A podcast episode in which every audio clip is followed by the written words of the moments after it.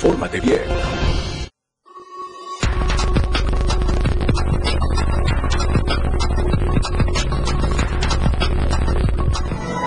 Cierran vía Coita Las Chuapas por presunto enfrentamiento entre grupo armado y autoridades de seguridad. Luego de días de desaparecido encuentran muerto al profesor Misael. El cuerpo fue hallado en estado de descomposición en un canal de aguas negras. Diego Coca sería el elegido para dirigir a la selección mexicana. Estamos a diario contigo.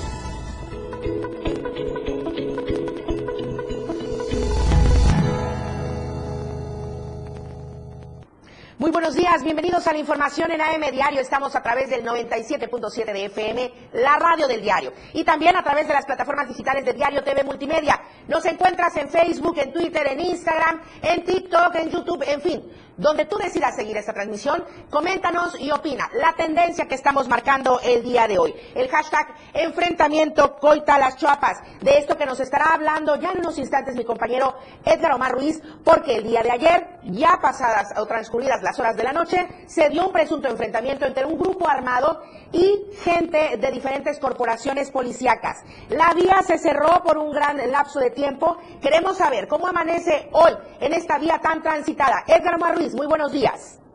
Buenos días, Lucero. efectivamente, como bien mencionas, hubo un eh, enfrentamiento entre un grupo armado y agentes de la Policía, de la Guardia Nacional, agentes federales. Todo empezó eh, la tarde de ayer cuando este se llegaron un grupo numeroso de personas a manifestarse en este camino carretero. Eh, ahí se colocaron sobre la sobre la vía de Chuapa, cerca del kilómetro 155. Eh, ahí se ubicaron, eh, se colocaron como manera de protesta posteriormente se movieron, estaban sobre la zona de Apicac, posteriormente se movieron, ahí llegaron elementos de la Guardia Nacional, hubo cierto este, conflicto y enseguida, ya cerca de las nueve de la noche, se escucharon detonaciones de armas de fuego un enfrentamiento con las fuerzas federales. Eh, los sujetos terminaron por colocar dos tráileres en la vía carretera, se escucharon detonaciones de armas de fuego tanto en el 155 como en el 170. Posteriormente, estas personas se volvieron a congregar en el kilómetro 142 de la carretera, muy cerca donde se encuentra el puente Chiapas, y este y ahí se mantienen, los elementos de la Guardia Nacional se replegaron, terminaron donde están las casetas de cobre, tanto de Cuilapa como la de Malpacito. Eh, hasta el momento eh, nos informa a través de la Guardia Nacional de Carretera, volvió a emitir un comunicado en donde informa que continúa el cierre de la circulación en ambos sentidos, todavía no, no se abierto, esto parece que va para largo, aún se mantiene este grupo eh, tomado la, tomando la carretera desde el kilómetro 142 está este grupo de personas. A ver, Edgar Omar, eh, confirmamos y repetimos por favor el tramo carretero que está eh, cerrado en estos momentos porque continúan con los operativos. Desde el 142, estaban cerrados en el 142, se mantiene estos, estas personas, ahí están, este, no se han movido y parece que no se piensan mover. Eh, al parecer hay este, acusaciones contra fuerzas policíacas, contra altos mandos y esperan esclarecimiento de los de las fuerzas este, federales, sobre todo del gobierno federal, así como también de las fuerzas estatales. Muchísimas gracias, Edgar Omar Ruiz. Continuamos pendientes, sobre todo para saber si logra liberarse esta vía tan transitada. Muchísimas gracias. Muy buenos días. Gracias, pero buen día. Hasta luego. Y usted puede comentarnos y opinar con el hashtag Enfrentamiento Coita Las Chuapas. Voy a comentarle también de la situación que se vivió nuevamente el día de hoy por parte, perdón, el día de ayer por parte de los normalistas, con la retención de autobuses alrededor de 50 estudiantes de la Escuela Normal Rural Mactumatzá bloquearon por más de 12 horas el acceso poniente de Tuxtla Gutiérrez, mejor conocido como La Pochota, para exigir la recontratación de docentes interinos durante todo el miércoles, el día de ayer por la mañana. Este grupo de jóvenes encapuchados que se identificaron como estudiantes de la Mactumatzá retuvo a choferes de autobuses para bloquear la carretera Tuxtla-Berriozábal en exigencia de la contratación de estos docentes interinos. Lo anterior se presenta luego de que la Secretaría de Educación notificara el regreso de 66 docentes y personal administrativo que en 2016 dejaron su centro laboral por conflictos con alumnos y también con algunos profesores. Esta es la situación que todavía se vive con esto de la Mactumatzá. El clima, ¿cómo estará comportándose en esta mañana de jueves? El clima en Diario TV Multimedia. Grados la temperatura máxima podría ser en Tuxtla Gutiérrez, 18 grados la mínima, San Cristóbal, 21 grados como máxima, 8 grados como mínima, Comitán, 26 grados podría ser la temperatura máxima, 13 grados la mínima, en Tapachula, 31 grados como máxima y 20 grados como mínima. Atención, en las regiones Valle Soque, Metropolitana, Frailesca de los Llanos e Istmo Costa, presentan condiciones atmosféricas altas, provocando que una crema agrícola pueda derivar en un incendio, así es que hay que tener mucho cuidado, hay que decir no a las quemas retomando este tema de las vías carreteras y de los aumentos que se han dado. Por lo pronto, en lo que nos lleva hacia la zona costa de nuestro estado y hacia la zona altos, son eh, pues aumentos bastante considerables y la gente opina justamente al respecto. Hay, eh, genera mucho tráfico, genera e incluso pérdida de tiempo, ¿no? Entonces yo creo que debieron de haber reconsiderado. Robo, porque las carreteras todas están horribles no les dan el mantenimiento necesario. Si ellos tuvieran una carretera padrísima, yo creo que nadie nos molestamos. Pero si cada vez que tú vas a ocupar una carretera está llena de hoyos, ¿en dónde está el dinero? El incremento de la carretera ha sido demasiado excesivo y aparte está, está muy insegura la carretera, ha provocado accidentes y no estoy de acuerdo. Está dañando la economía de los usuarios y aparte de que no dan un espacio de tiempo, o sea, no avisan, no hay un previo aviso del, del aumento de los costos y pues afecta, afecta para los que tienen que viajar a diario, ¿no? Eh, principalmente. Y aparte no solo afecta a ellos, sino que es una cadena de, de, de, este, de incrementos porque va la gasolina, el pasaje, el pasaje, o sea, una serie de incrementos, todo se va a la alza, todo, todo más caro. Y aparte la carretera en muy mal estado, el tiempo de viaje muy largo, este, los accidentes a la... Es la opinión de los usuarios. Vamos también a retomar este tema sensible y que nos ha dolido mucho como sociedad. Y cómo no, si estamos hablando de un menor de tres años y una posible o presunta negligencia, un presunto descuido al interior de este instituto educativo Penguin and Babe, donde desafortunadamente este menor, este chiquito de tres años, perdió la vida y sus familiares, pues obviamente sufren esta pérdida y todos nosotros con ellos. Eh, mi compañero Carlos Rosales estuvo realizando entrevistas y también a Manuel Sánchez justamente durante el funeral. El abuelito de este pequeñito, de Damián, eh, comentó que ya se realizó eh, la acción legal y interpusieron una denuncia correspondiente. El pasado 7 de febrero se reportó el fallecimiento del niño Damián Estrada, de tres años de edad, en una guardería de Tuxtla Gutiérrez llamada Penguin Supuestamente la causa de la muerte fue broncoaspiración, aunque ahora se sabe que fue por ahogamiento. Y aproximadamente a las 12.15 me habló mi hija Amparito de una clínica San Miguel que está en la clínica norte, entre quinta y sexta norte, para comentarme que su hijito pues se había ahogado en una alberca de la guardería. Yo no me puedo contestar más porque estaba llorando. Me trasladé al lugar de los hechos, donde estaba yo por otro lado, allá por la ciudad. Me trasladé al lugar de los hechos a la clínica y encontré a mi nieto, ya muerto, en la clínica San Miguel, en brazos de mi hija Amparito, totalmente mojado, empapado en agua. Lo quise sacudir para revivirlo, pero pues ya tenía rato que estaba frío mi nieto. Familiares y amigos estuvieron presentes acompañando a sus padres durante el velorio. El abuelito del niño, Rigoberto Moreno, comieron de forma legal en guardería. Muy bonito, muy bicharachero el niño. Como todo bebé. Eh, jugador, eh, travieso y todo, pero como todo bebé, muy, muy, lindo. Eh, que se iba conmigo a jugar a Vicente Guerrero, ahí tengo una, ahí en la colonia Vicente Guerrero tengo unos, unos calgranos, unos juegos y todos los domingos iba para allá a jugar conmigo, a comer su huevito de rancho, su tortillita de mano. Oh, muy lindo el niño. El último adiós de Damián fue este miércoles a las 4 de la tarde en la colonia Terán, por su parte, los propietarios de la guardería presuntamente responsables de este hecho no han declarado nada. Con información de Carlos Rosales, Diario Media Group. Y que las investigaciones se sigan con total apego a la ley. Me enlazo con mi compañera Janet Hernández. Otro tema bastante doloso y sensible. Presuntamente un abuso sexual en contra de una menor, una chiquitita de 8 años. Janet, muy buenos días. Hola Lucero, muy buenos días. Así es, les informo que desde hace dos meses Maricruz denunció el abuso sexual contra su menor hija de tercer grado de primaria ante las autoridades de justicia y educativas, pero estas nada han hecho para apoyarlos. Estos hechos ocurrieron en la escuela Adolfo López Mateo, ubicada en la colonia Artículo 115, al sur de la ciudad de San Cristóbal de las Casas. Ante esta omisión y lentitud de las autoridades, hizo un llamado urgente a la Secretaría de Educación Pública para que destituyan al director, la maestra y subdirector, porque son los que más, han afectado a su hija, ya que sabiendo los hechos no hicieron nada para ayudarla. Pero vamos a escuchar lo que dice Maricruz. Mi nombre es Maricruz Flores y hoy estoy acá solicitando de su apoyo porque mi hija sufrió un abuso sexual. Ella tiene tan solo 8 años. Estudia en la Adolfo López Mateo por la mañana. Ella va en tercero A nosotros nos dimos cuenta con su padre que había sufrido tocamiento por parte de alguien más, porque yo conozco a mi hija. La revisé y lamentablemente estaba lastimada. La llevamos a que se levantara una denuncia y ahí nos dijeron que había sufrido abuso sexual por pederastía. Al día siguiente, que fue un día antes de salir de vacaciones, nos acercamos con el director, me parece que se llama Alan, eh, no sabría decir, Alan Bonifaz Sánchez, eh, y nos acercamos a él de una manera pacífica solicitando su apoyo para que le dieran de baja al, al agresor. Nosotros nos enteramos de quién era su agresor porque el director al principio nos estaba apoyando. ¿De qué manera? Sacó al grupo, eh, que es de sexto A, el agresor, eh, él ya tiene cuatro años mayor que mi hija, lo sacó en la cancha y le pidió a mi hija que señalara quién la había agredido de esa manera.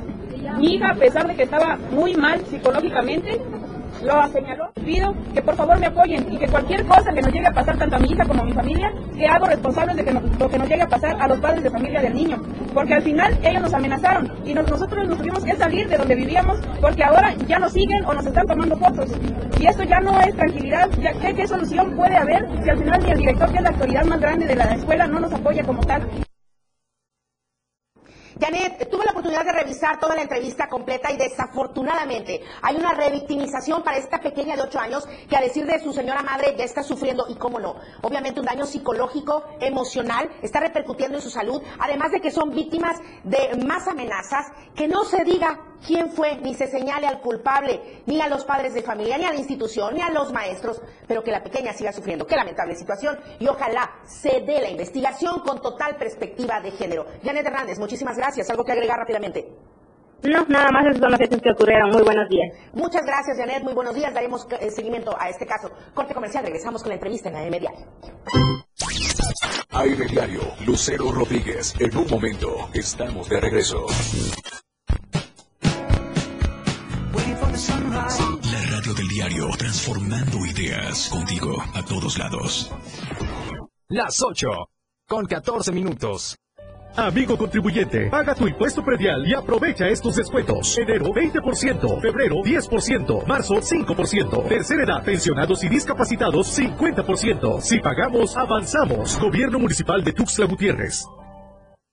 Fundación Toledo es una organización enfocada en la educación.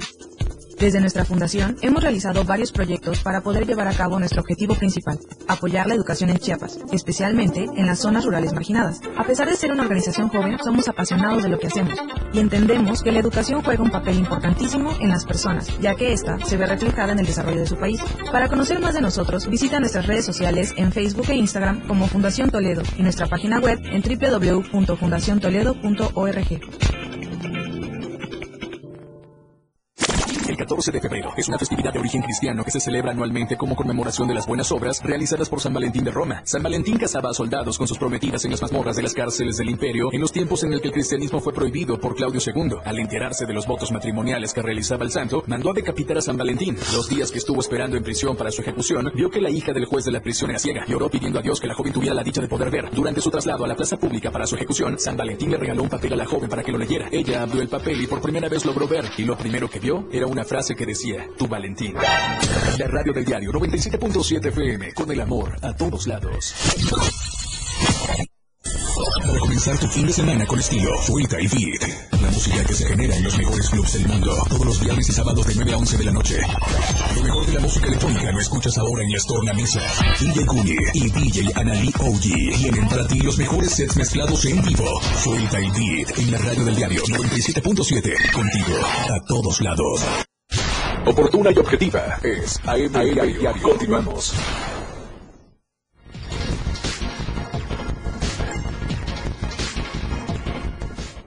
Gracias por continuar con nosotros a través del 97.7 de FM, la radio del diario y también a través de las plataformas digitales. Recuerde, todavía está obstaculizada la carretera Ocosocuautla Las Chuapas y justamente de ello va el hashtag enfrentamiento contra las chuapas. Así es que estaremos dándole seguimiento a esta información. Mientras tanto, coméntenos, opine respecto a este hashtag. Hoy en el estudio tengo eh, pues eh, la gran fortuna de contar con la presencia de Maribel Miseli Maza. Ella es fundadora y presidenta nacional del Colegio de Mujeres Profesionales de la Industria de la Construcción, más conocido por sus siglas como CEMPIC. Maribel, bienvenida a este tu casa, Diario de Chiapas, a este tu espacio AM Diario. Muy importante tu presencia. Buenos días. Muchas gracias, muchas gracias Lucero, muchas gracias a tu auditorio. Y pues aquí estamos para platicar acerca de las mujeres de la industria de la construcción. Claro que sí, muy importante. Está- justo estamos en este tema de las carreteras, sus condiciones. Ya escuchabas hace rato el sentir de la ciudadanía, ¿no? donde dice que en pésimas condiciones. ¿Qué es lo que sucede? Y en ello vamos con la participación de las mujeres en este sector. Mm, El sector carretero, déjame decirte que quienes nos dedicamos a la industria de la construcción es donde menos participación de mujeres hay. Nosotras como colegio tenemos algunas compañeras que se dedican, muy pocas, a este sector y además también tenemos una función social que capacitamos a mujeres en condición de pobreza y pobreza extrema precisamente para incorporarlas también a los- a las- al mantenimiento carretero ya en la parte de los obreros o de los oficiales. ¿Qué es lo que sucede con CEMPIC? Eh, hablemos un poco del papel justamente que se tiene que desempeñar desde CEMPIC porque al parecer levantan la mano y pareciera que no hay nadie haciéndolo, ¿no? Sí, así ver, es. La creación de CEMPIC. CEMPIC se crea en 2016.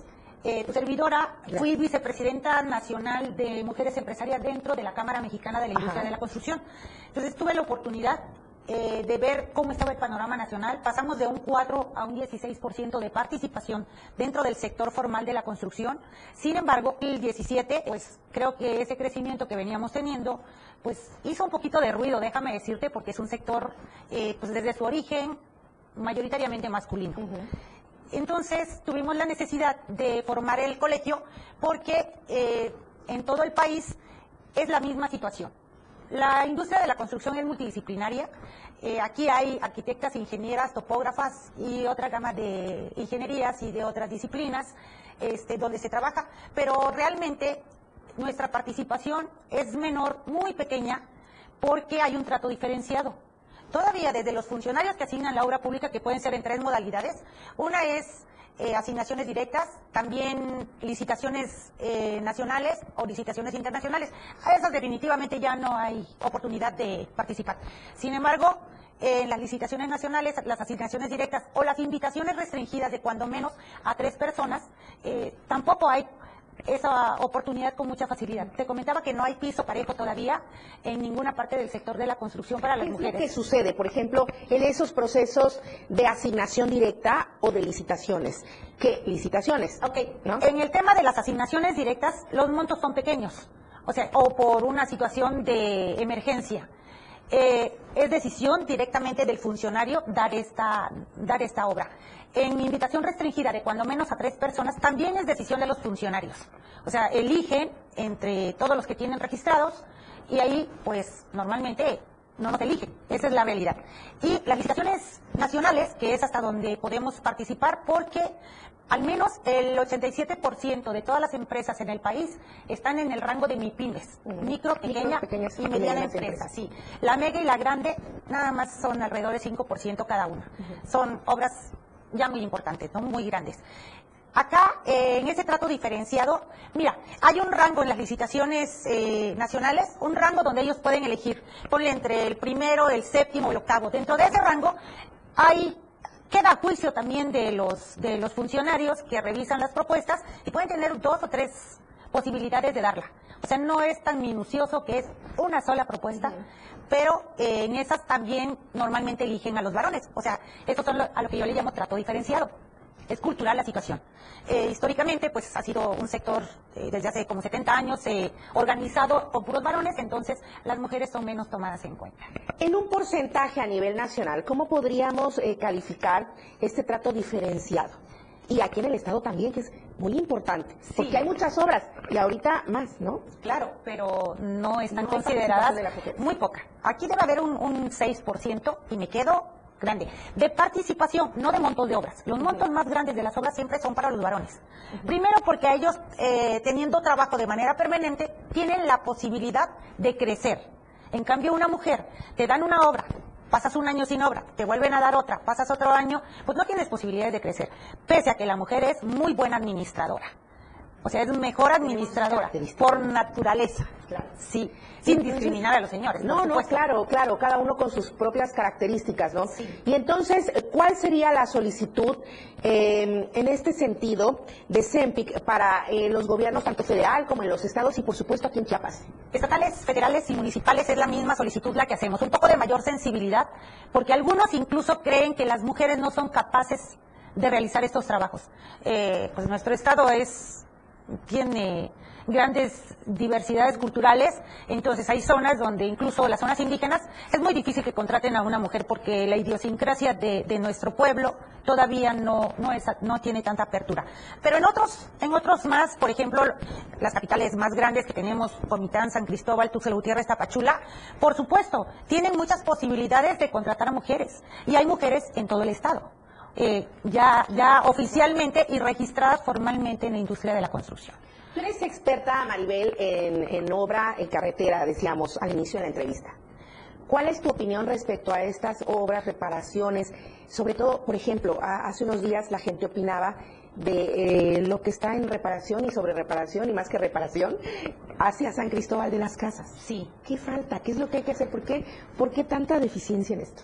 Bueno, esas carreteras, la de San Cristóbal, está concesionada. Entonces, el concesionario tiene la obligación de, darle el mantenimiento y seguramente, pues el constructor que está a cargo ahora, eh, al menos a los que he visto, uno que otro conocido, son muy formales. Desconozco, debe ser falta de recursos, falta de pagos quizás, por la razón que no, no están este, ahorita trabajando con mayor rapidez. ¿Cuáles son las propuestas que deberían considerarse desde tu punto de vista y de las agremiadas de este colegiado aquí en Chiapas? ¿Cuáles son las obras prioritarias que se requieren? Obras prioritarias desde la pandemia fueron consideradas vivienda y mantenimiento carretero. Por supuesto, el mantenimiento carretero es muy importante porque te da crecimiento, movilidad, incluso a, a las personas, a los enfermos, tienes la posibilidad de, de salir más rápido de una comunidad. Entonces, sí es muy importante el mantenimiento carretero. Eh, pues en este gobierno yo he visto algunas mejoras en la mayoría de las carreteras federales. eh, han tenido mejoras pero todavía eh, en mandos medios y hacia abajo hay algo de corrupción. También hay que decirlo. Eh, es un tema que no es fácil de tratar, pero por ejemplo en Capufe sí lo hay. Y hay una presión muy fuerte de algunos encargados de la supervisión que hasta te proponen no completar este, algunos trabajos. Entonces esa es la razón también por la que en algunos Claro, momentos y no es un hay. tema bastante sensible y bastante delicado que sí vale la pena reconsiderar y por supuesto que estaremos en una entrevista posteriormente a esto, Maribel. El tiempo en medios electrónicos desafortunadamente es muy escaso, pero por supuesto que queda abierta la puerta eh, de AM Diario para que Y aquí venimos, claro, de este ramo que es tan importante, sobre todo donde las mujeres están levantando la mano y piden ser tomadas en cuenta. Por supuesto que sí. Piso parejo. gracias. Muchas gracias. Muchas gracias. Maribel. Muchas gracias a tu auditorio. Gracias a ti, vamos al corte comercial. Tenemos más información al volver Diario. La información fresca y objetiva. AM Diario. Regresa después de la pausa. Toda la fuerza de la radio está aquí en el 977.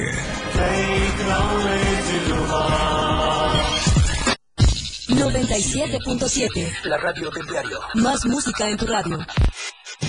Lanzando nuestra señal desde la torre digital del diario de Chiapas. Libramiento Surponiente 1999. 97.7. Desde Tuxtla Gutiérrez, Chiapas, México. XHGTC. La radio del diario. Contacto directo 961-612-2860. Cabina 961-612-2860. Escúchanos también en línea. www.diariodechiapas.com Diagonal radio. 97.7. La radio del diario. Más música en tu radio. Las 8. Con 29 minutos. Chiapas es poseedora de una belleza natural sin rival en todo México. Una gran selva, un impresionante cañón, manglares y playas únicas, además de paradisíacas caídas de agua, visten a nuestro estado con el encanto único de la naturaleza. Chiapas es el estado más al sur de México, la última frontera de nuestro país. Aquí, en este rincón, que también fue el último territorio en añadirse a la República, se encuentra un paraíso de bellezas naturales listo para ser explorado. Ven y disfruta lo que Chiapas tiene para ti. 97.7, la radio del diario. Contigo a todos lados. Un día muy especial para celebrar la amistad y el amor en compañía de tus seres queridos. La radio del diario 97.7 FM con el amor a todos lados.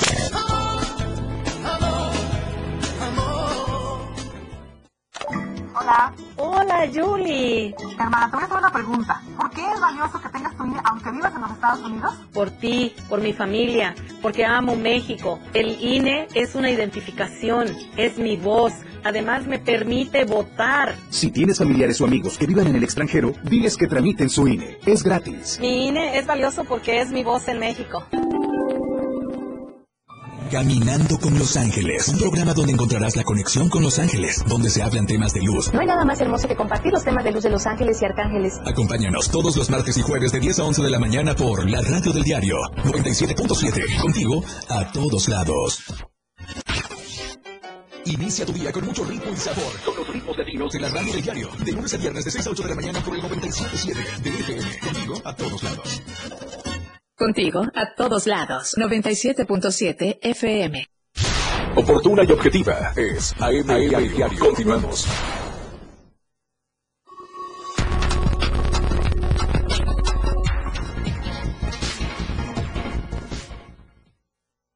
Estamos de vuelta en AM Diario 97.7 de FM, la radio del diario Los Deportes con Jorge Mazariegos. Muy buenos días, bienvenido. La escena global del deporte con Jorge Mazariegos.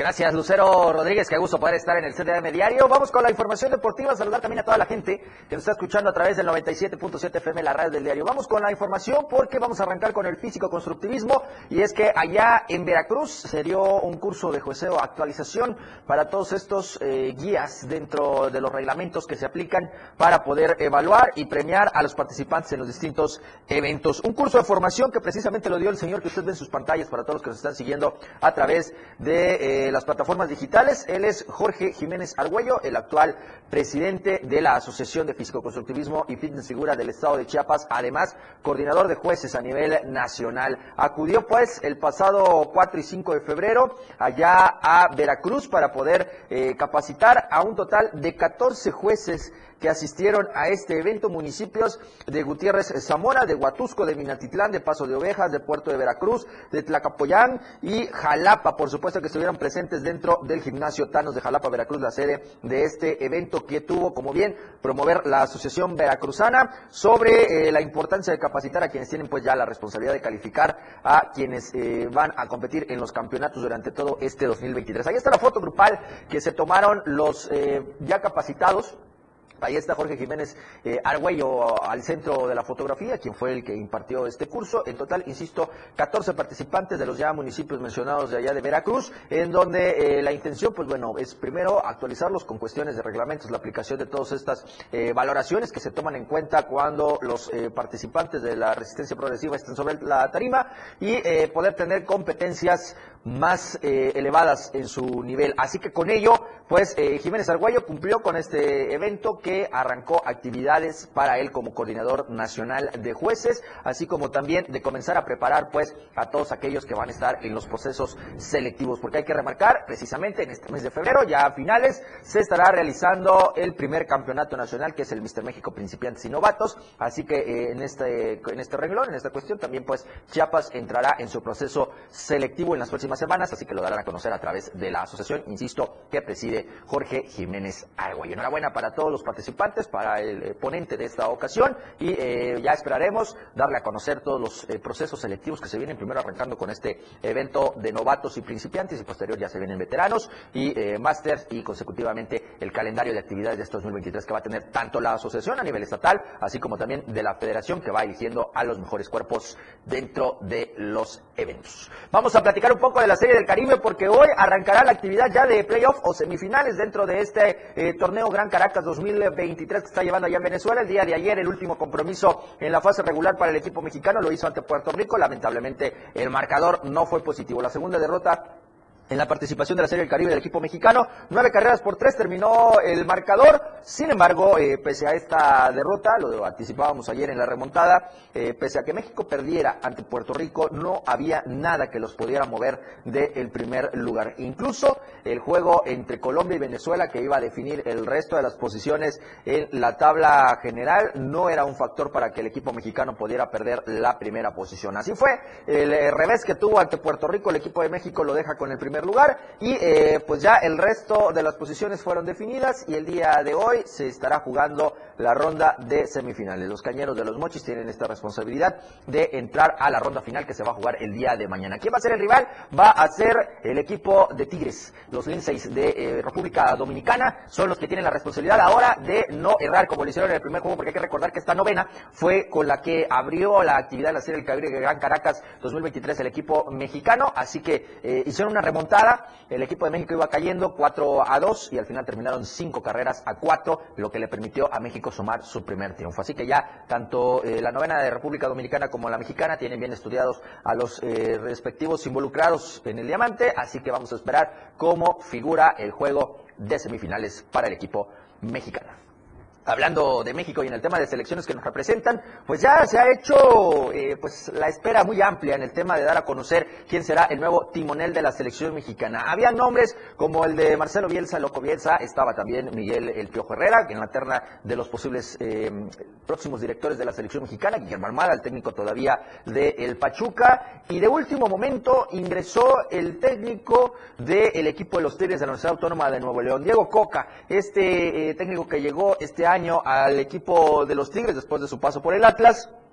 Ahí está precisamente esta fotografía de los involucrados en los torneos anteriores en las finales. Pachuca y Atlas todavía Coca como el, el director de los rojinegros. Y pues ya Parece que está a nada de plasmar la firma, el contrato para que Diego Coca se convierta en el nuevo técnico de la selección mexicana. Obviamente ya hay posturas, ya dieron declaraciones como es el equipo Pachuca que no ve eh, ahora de manera correcta la forma en que la Federación Mexicana de Fútbol está llevando a cabo la guía para manejar el eh, puesto de banquillo técnico dentro de la selección mexicana. Así que Diego Coca podría ser anunciado en las próximas horas como el nuevo estratega para dirigir a la selección mexicana en el siguiente siglo futbolístico que estamos hablando. Arrancaría precisamente en este 2023. Su objetivo sería llegar al eh, Mundial del 2026, que más que llegar en ese tenor, pues ya tienen el plato completamente servido por ser anfitriones, así que no hay nada que pelear en temas de clasificaciones mundialistas, ya tenemos el boleto para participar, pero sí, el compromiso sería el poder trascender en casa como eh, sedes de un Mundial, así que Diego Coca, vamos a ver qué es lo que se eh, presenta para este director técnico, que ojo, ya a las primeras horas de este jueves se ha dado a conocer que prácticamente Diego Coca podría estar ya desvinculado del equipo de los Tigres de la Universidad Autónoma de Nuevo León.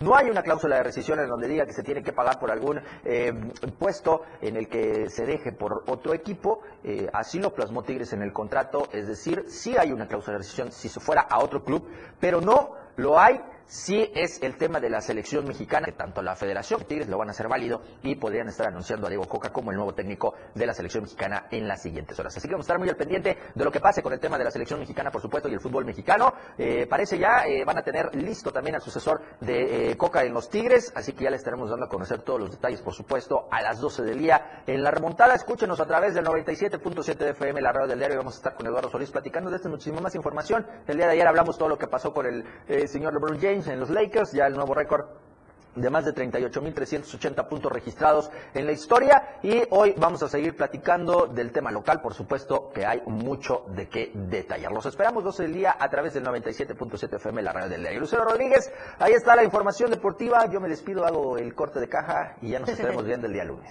Gracias, Jorge Mazariegos, muy buenos días, ya nos estaremos viendo el próximo lunes, mientras tanto, a las 12 en punto la remontada en el 97.7 de FM y también en las redes sociales de Diario TV Multimedia y de la radio del Muchas gracias, muy buenos días. Buen día, Lucero. Recordará que le hablamos de la agresión eh, que sufrieron dos compañeras reporteras durante la cobertura de eh, pues esta situación tan difícil de Damián y su fallecimiento al interior de un centro educativo Penguin and Babe. Entonces, el día de ayer, eh, una de las compañeras acudió a hacer su denuncia correspondiente. Ya no más agresiones contra periodistas. Verónica Vega, desde hace ocho años como profesional de la comunicación en televisión, denunció la situación en la que fue víctima, la agresión de un sujeto, al cubrir una nota informativa en la que se daba cuenta sobre el fallecimiento de un menor en una guardería. Un sujeto que refirió ser familiar de la dueña de este establecimiento educativo la agredió por lo que interpuso una denuncia ante la Fiscalía de Periodistas. A quienes nos dedicamos a la comunicación, al periodismo, a reportear, tenemos un antecedente apenas hace una semana, hace unos días, con el eh, ataque en contra del compañero Rodolfo. El día de ayer nuevamente se presenta a dos compañeras, a dos mujeres y no podemos dejar que esto siga pasando. La cobertura, no éramos muchos medios, eh, éramos poquitos los compañeros, la persona se tornó agresiva desde el inicio, incluso estaba agresivo con los propios policías que se encontraban en, la zona. Eh, nosotros estábamos del otro lado de la acera, ni siquiera estábamos en los límites con el inmueble. Pues que se garantice la seguridad, lo comentaba hace un momento, no puede seguir habiendo ataques a la prensa, llámese reporteros, llámese eh, periodistas, de todo tipo. De esta forma, aseguró, debe de quedar un antecedente para que no se siga atentando contra la libertad de expresión ni tampoco se siga agrediendo a periodistas, que lo único que hacemos es ofrecer la información correspondiente como es nuestro deber, por lo que nos unimos a este llamado, ya no más violencia, a los periodistas del estado de Chiapas. Para Diario Media Group, Eden Gómez. Por supuesto que nos sumamos a este llamado. Vamos al corte comercial, regresamos con más información en la media. Todo lo que sucede a cada minuto, lo más sobresaliente, escúchalo aquí en AM Diario. El estilo de música a tu medida. La radio del diario 97.7 FM. Las 8 con 43 minutos. La radio del diario 97.7 FM. La amistad y el amor a todos lados. Amigo contribuyente, paga tu impuesto predial y aprovecha estos descuentos. Enero 20%, febrero 10%, marzo 5%, tercera edad, pensionados y discapacitados 50%. Si pagamos, avanzamos. Gobierno Municipal de Tuxtla Gutiérrez. Que pasen los sospechosos. Adelante, refresco. Diga la frase. Soy muy rica. Refresco, lleno de azúcar que puede causar diabetes y sobrepeso. Papas. Grasosito. Sus grasas trans dañan el corazón y aumentan el colesterol. Instantánea. Con saborizantes. Sabores. Con tanto sodio aumenta la presión arterial y el riesgo de enfermedad del corazón. ¿Reconoces al culpable? Sí, todos. Los culpables de una mala alimentación provocan daños a la salud. Los alimentos saludables cuidan de ti. Secretaría de Gobernación, Gobierno de México. En esta temporada de frentes fríos, hay cambios bruscos de temperatura, lluvia, vientos, heladas, nieve e inundaciones.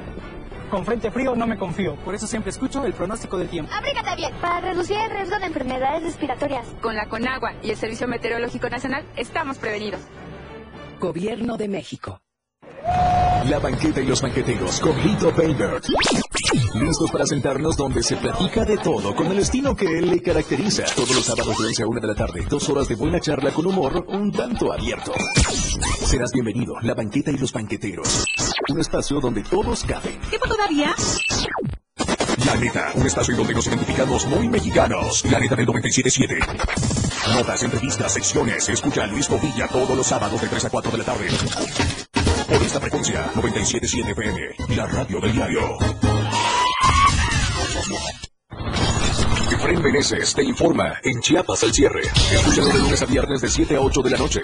La información cambia a cada momento. Una manera distinta de informarte en Chiapas al cierre. Con Efraín Meneses por el 97.7 FM. La radio del diario. Ya regresamos. AM Diario.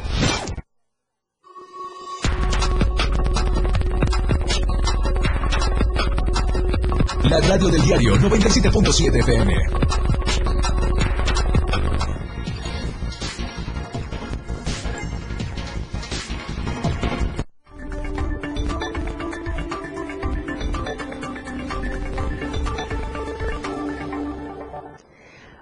Tapachula, qué gusto saludar a toda la gente que nos sigue y nos escucha hasta la perla del Soconusco. Voy a retomar esta información que nos envía mi compañera Valeria Córdoba y también Rafael Lechuga, porque allá en aquella zona los incendios continúan y se pide que de verdad se tome la precaución necesaria. Elementos de la Dirección de Protección Civil Municipal de Tapachula atendieron un incendio registrado en el ejido Acaxmán, ubicado rumbo a Puerto Madero. Se informó de este incendio en una zona de un rancho dedicado al cultivo de maíz y mango. Mencionaron que tuvieron a la vista un predio con troncos y hojarasca, por lo que de manera inmediata procedieron a sofocar el siniestro con el apoyo de pipas, mochilas y equipo de zapa. Hay que tener mucho cuidado con toda esta situación y también porque en la región Soconusco se ha incrementado el número de incendios de pastizales registrados en tramos que comunican principalmente a la carretera costera allá eh, hacia la zona de Tapachula. Se informó que son varios los factores que pueden estar ocasionando estos siniestros.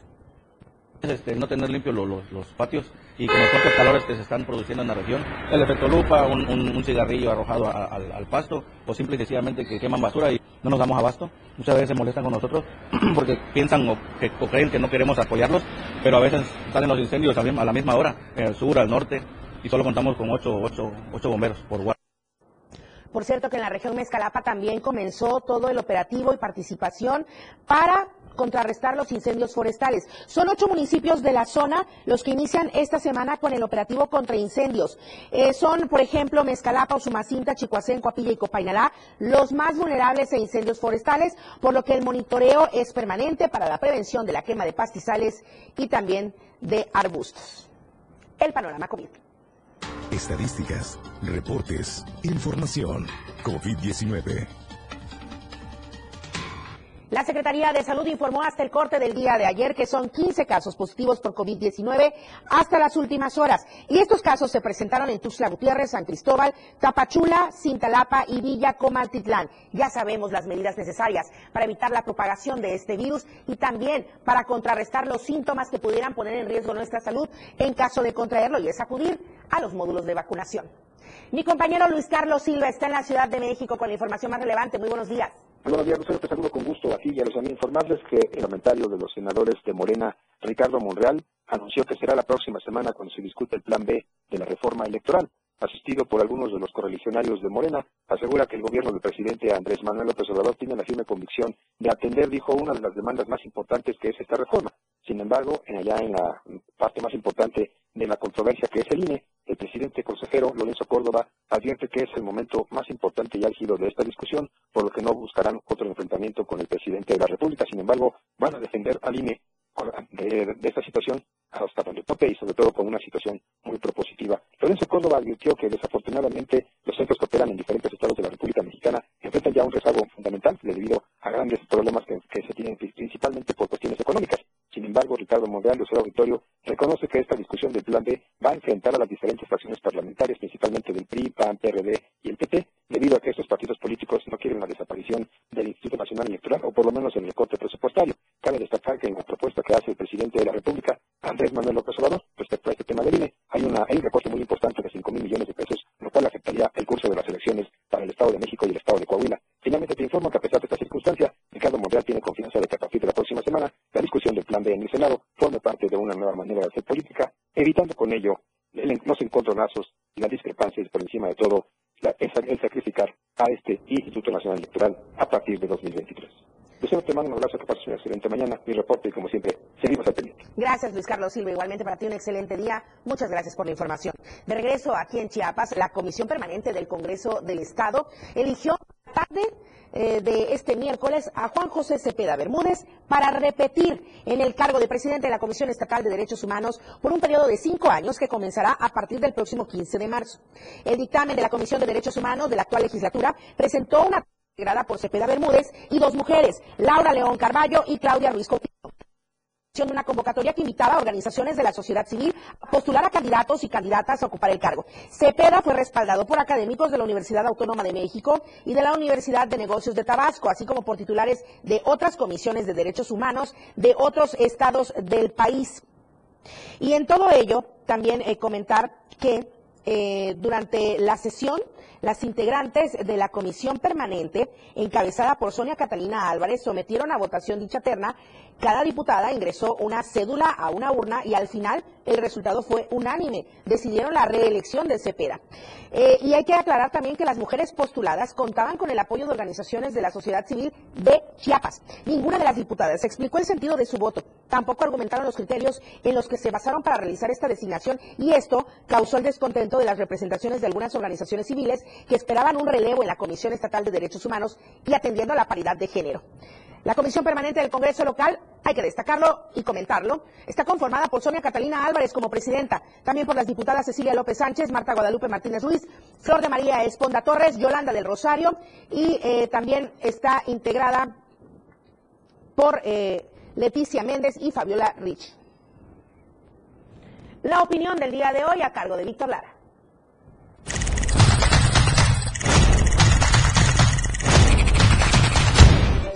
El Partido Verde Ecologista de México se reagrupa intenta fortalecer su trabajo político. Va por todo, va por su sobrevivencia, va por ese 3% necesario para poder subsistir política y financieramente. El senador Manuel Velasco congrega, convoca y también está a cargo de las negociaciones nacionales. Para nadie es un secreto que Chiapas es un bastión y un granero del voto verde. ¿Estará dentro de sus negociaciones? ¿Y aportará los mismos números que también necesita? ¿Podrá coronar a sus alfiles? ¿Le alcanzarán los votos para poder seguir siendo una de las principales fuerzas políticas? Ya veremos.